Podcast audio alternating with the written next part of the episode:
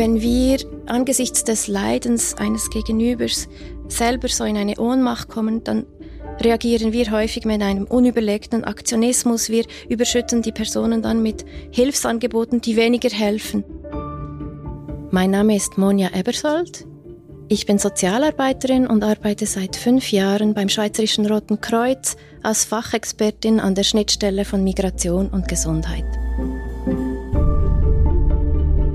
Das ist der Podcast SRK Aktuell. Ich bin Thies Wachter. In dieser Episode spreche ich mit Monja Ebersold über die schwierige Herausforderung von Gastfamilien, mit Geflüchteten zusammenzuleben, die traumatisiert sind.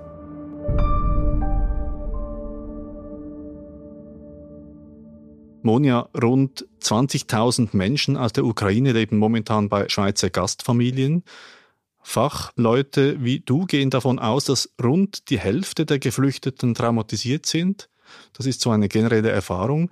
Müssen wir also davon ausgehen, dass etwa 10.000 traumatisierte Menschen in Gastfamilien leben im Moment? Mhm, so ganz genau wissen wir das nicht. Es gibt verschiedene Studien mit Schätzungen dazu.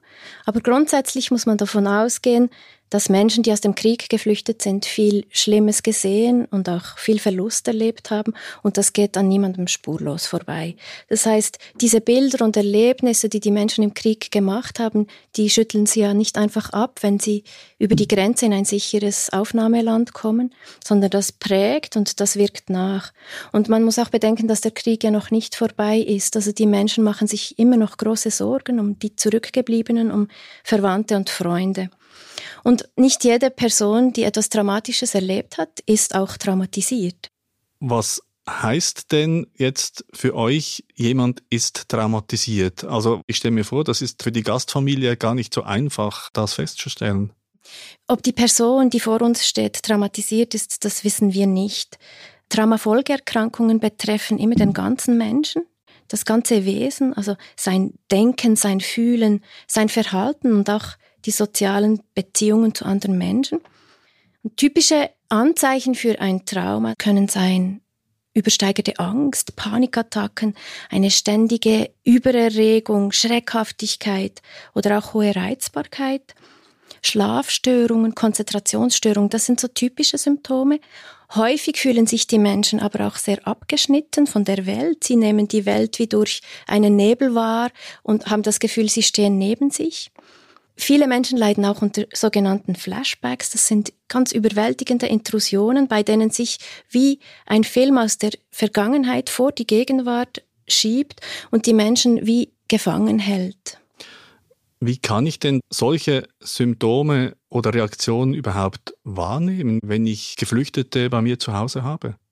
Einerseits kann man das beobachten, wenn man als Außenstehende das Gefühl hat, dass das Gegenüber sehr unverhältnismäßig auf eine Situation reagiert, dann kann das eine Reaktion sein, die als Folge eines Traumas stattfindet. Und was wir auch verstehen müssen, ist, es sind eigentlich ganz normale Reaktionen, Überlebensstrategien, die sich die Menschen angeeignet haben, für eine Welt, die unberechenbar geworden ist, für eine Welt, die aus den Fugen geraten ist. Und das hat mir persönlich zum Beispiel sehr geholfen, zu verstehen, okay, es sind ich habe einen normalen Menschen vor mir, der normal reagiert auf eine Situation, die nicht normal ist. Und ich kann mit den Menschen auch ins Gespräch gehen. Ich kann versuchen zu verstehen, warum jemand so reagiert, welche Ängste vielleicht unter Sorgen auch dahinter stecken. Also man darf auch darüber sprechen. Jetzt ist das darüber sprechen manchmal gar nicht so einfach. Mhm. Wirklich aus Gründen der Sprachbarriere. Ja. Das gibt's ja sehr häufig in diesen Situationen in Gastfamilien. Ich habe da ein sehr eindrückliches Beispiel gefunden auf Facebook. Das möchte ich kurz vorlesen. Es ist vom Berner Schriftsteller Christoph Simon, der offenbar mit seiner Familie auch eine ukrainische Familie zu Hause hat. Und er schreibt Folgendes. Die Kommunikation ist das Schwierigste. Man trägt das Handy wie einen Wunderkasten vor sich her und spricht hinein oder tippt und was herauskommt, ist manchmal hilfreich, oft kompliziert, häufig undurchschaubar.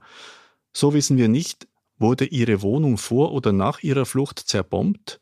Wer ist gemeint mit unsere Mägen sind gestorben? Der Vater und die ältere Tochter und die Großeltern sind es nicht, aber wer dann? Nachbarn, Bekannte, die Katzen? Man bohrt nicht nach, wenn allen die Tränen schon zuvorderst stehen, die Neugier flach halten, die Fragen auf später verschieben, nicht drängen. in meinem Nichtverstehen spiegelt sich vielleicht ihre Erfahrung in der Fremdheit.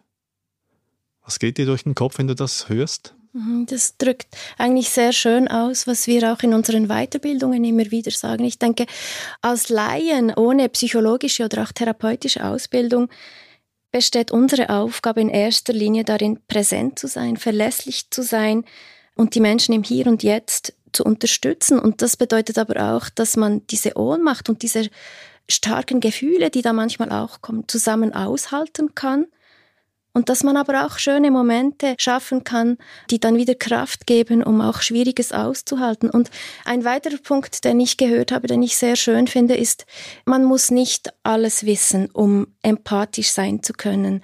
Ich denke, wir können uns alle in diese Situation hineinversetzen, was es bedeutet, so viel Verlust zu erleben und geliebte Menschen zurücklassen zu müssen. Es löst auch ganz viel Schuld aus in den Menschen. Und dort ist es wirklich wichtig, dass wir mittragen, und nicht eben, so wie er geschrieben hat, nicht investigativ nachfragen, sondern das Gespräch immer in den Händen der Betroffenen lassen, so dass sie selber entscheiden können, wie viel sie auch aushalten können, wie viel sie auch preisgeben können und möchten. Also das ist eine Frage der Nähe und Distanz, die gar nicht so einfach zu beantworten ist. Mhm. Genau, äh, die Menschen leben mit uns zusammen in der Wohnung.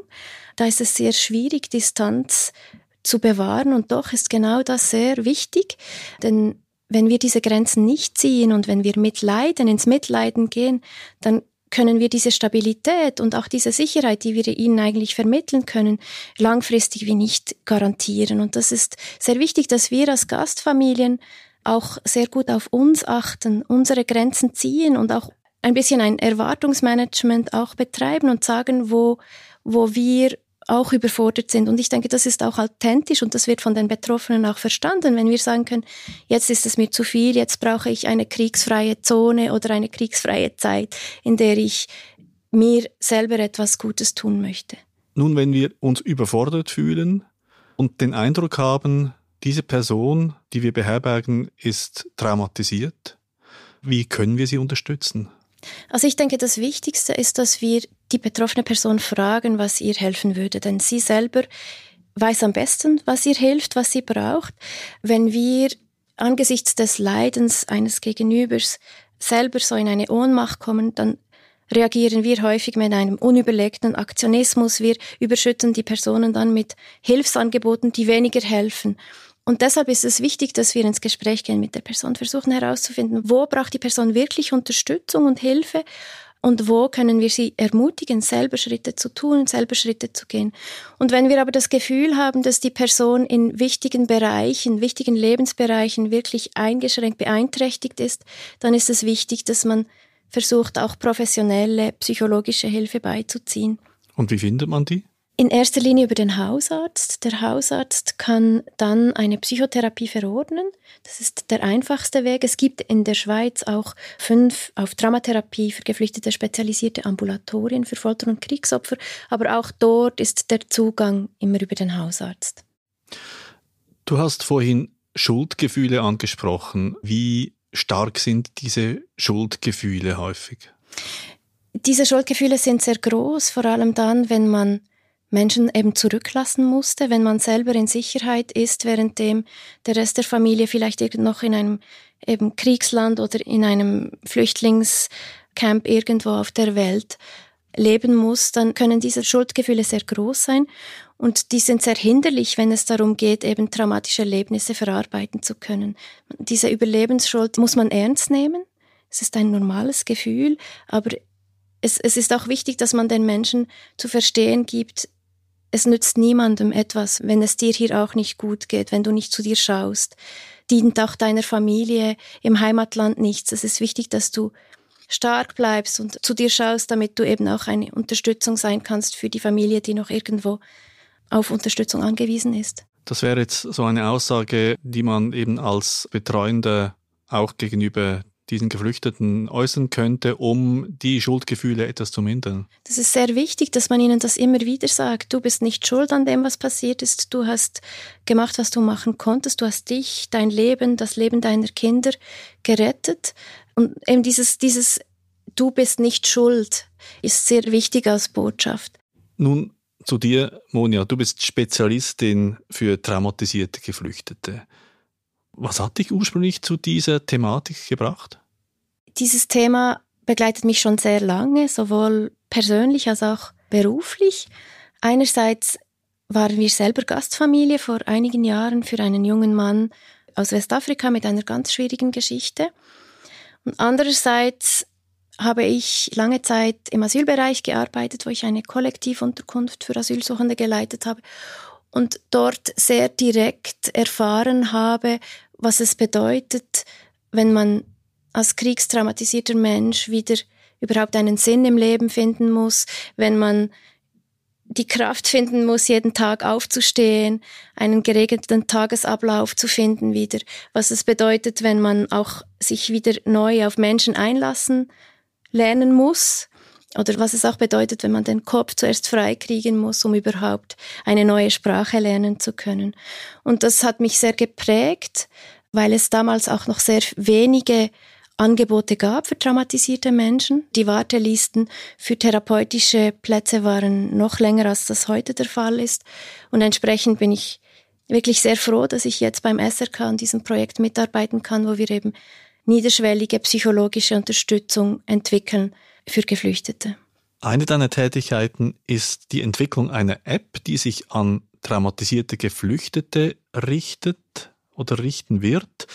Was werden Geflüchtete in dieser App finden? Sie werden einerseits Informationen finden, die für ihre Integration hier in der Schweiz ganz wichtig sind, zu verschiedenen Themen, die wir mit ihnen zusammen erarbeitet haben. Sie werden aber auch sehr niederschwellige psychologische Unterstützung finden in Form von Informationen, auch psychoedukativen Informationen und auch Übungen, die sie selber anwenden können.